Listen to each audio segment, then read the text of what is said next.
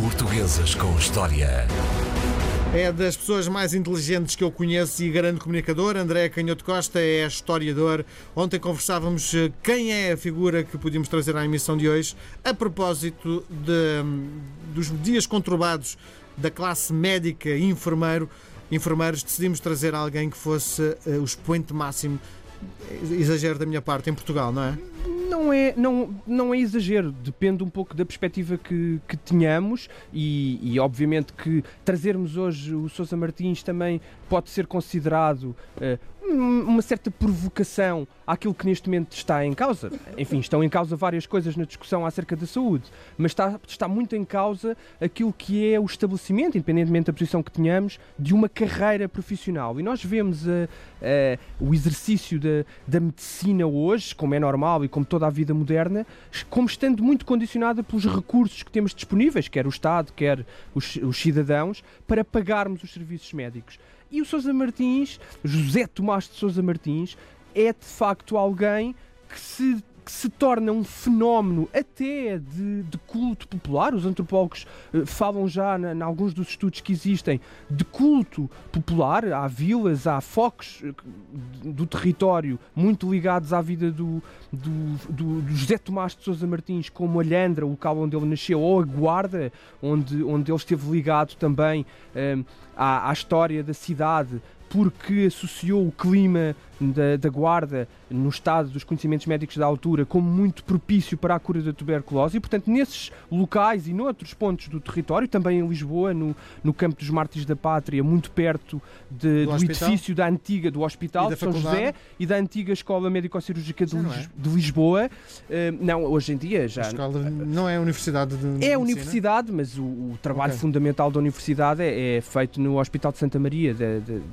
da Universidade e também já, julgo que já há um polo no, em São Xavier. Mas, um, de facto, nessas zonas do território há de facto um culto Uh, em torno do Sousa Martins, que é um fenómeno absolutamente extraordinário num homem de ciência. Uh, ele nasceu numa, na, na, na, Vila da Lhandra, ali junto ao rio, uh, está lá ainda hoje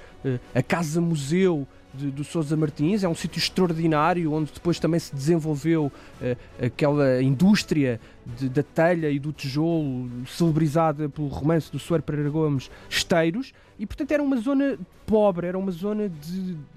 ainda de ruralidade, mas de alguma industrialização e de trabalho infantil, de famílias muito humildes. E o Sousa Martins nasceu aí em 1843. Ele era filho de um carpinteiro, uh, o pai era carpinteiro, mas a mãe era alguém que vinha de uma família já com outras posses, o que só uh, demonstra também a,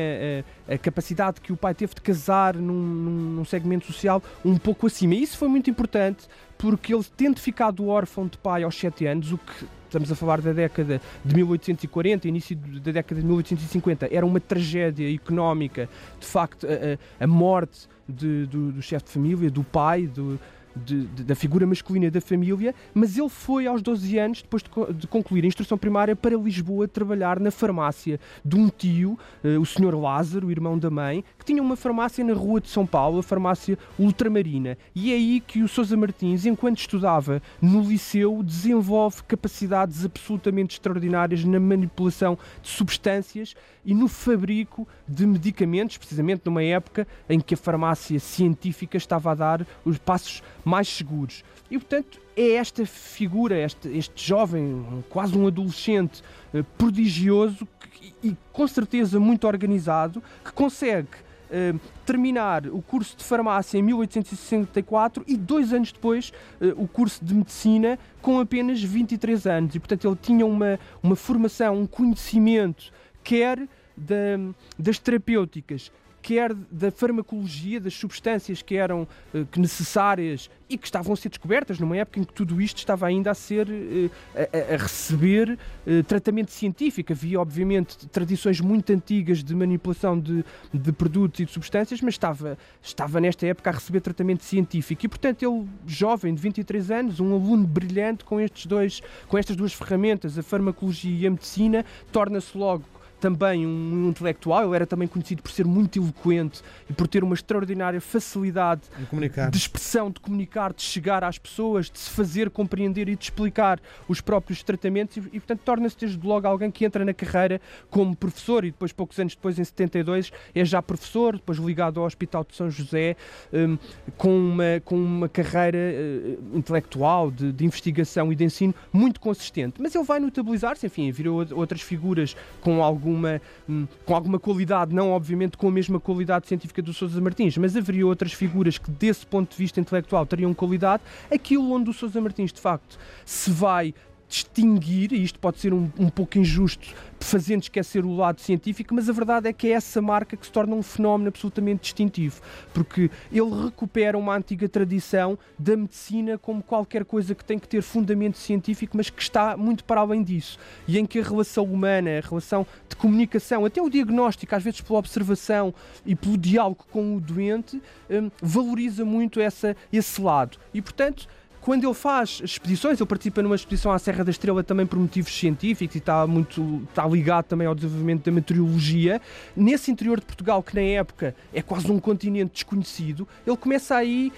a, a criar essa fama quase de, mil, de médico milagroso ou até de santo milagroso numa população onde que conhecia poucos médicos, porque a medicina estava ainda muito confinada aos centros urbanos, eh, também porque nas, nas aldeias e no mundo rural as pessoas eram muito resistentes, desconfiavam muito dos médicos e, portanto, o Sousa Martins, com a sua capacidade de convencer uh, as populações analfabetas de que a medicina é positiva e os pode libertar, e depois, com a sua qualidade científica, conseguindo efetivamente resultados junto das pessoas, vai criar esta fama que vai passar palavra. Uh, em Alhandra, por exemplo, isso passa de geração em geração, e ainda hoje há pessoas que se lembram dos avós contarem histórias extraordinárias do, do Sousa Martins, e isto cria. Se tu fores ali ao, ao Campos um, Matos da, da, da Pátria, onde está a estátua, todos os dias as flores são renovadas. Claro, é? e, e, daí eu, eu, dizer que há aqui de facto um fenómeno extraordinário, teve que existir, não falo obviamente de fenómenos paranormais, mas uma capacidade de exercício da medicina muito acima da média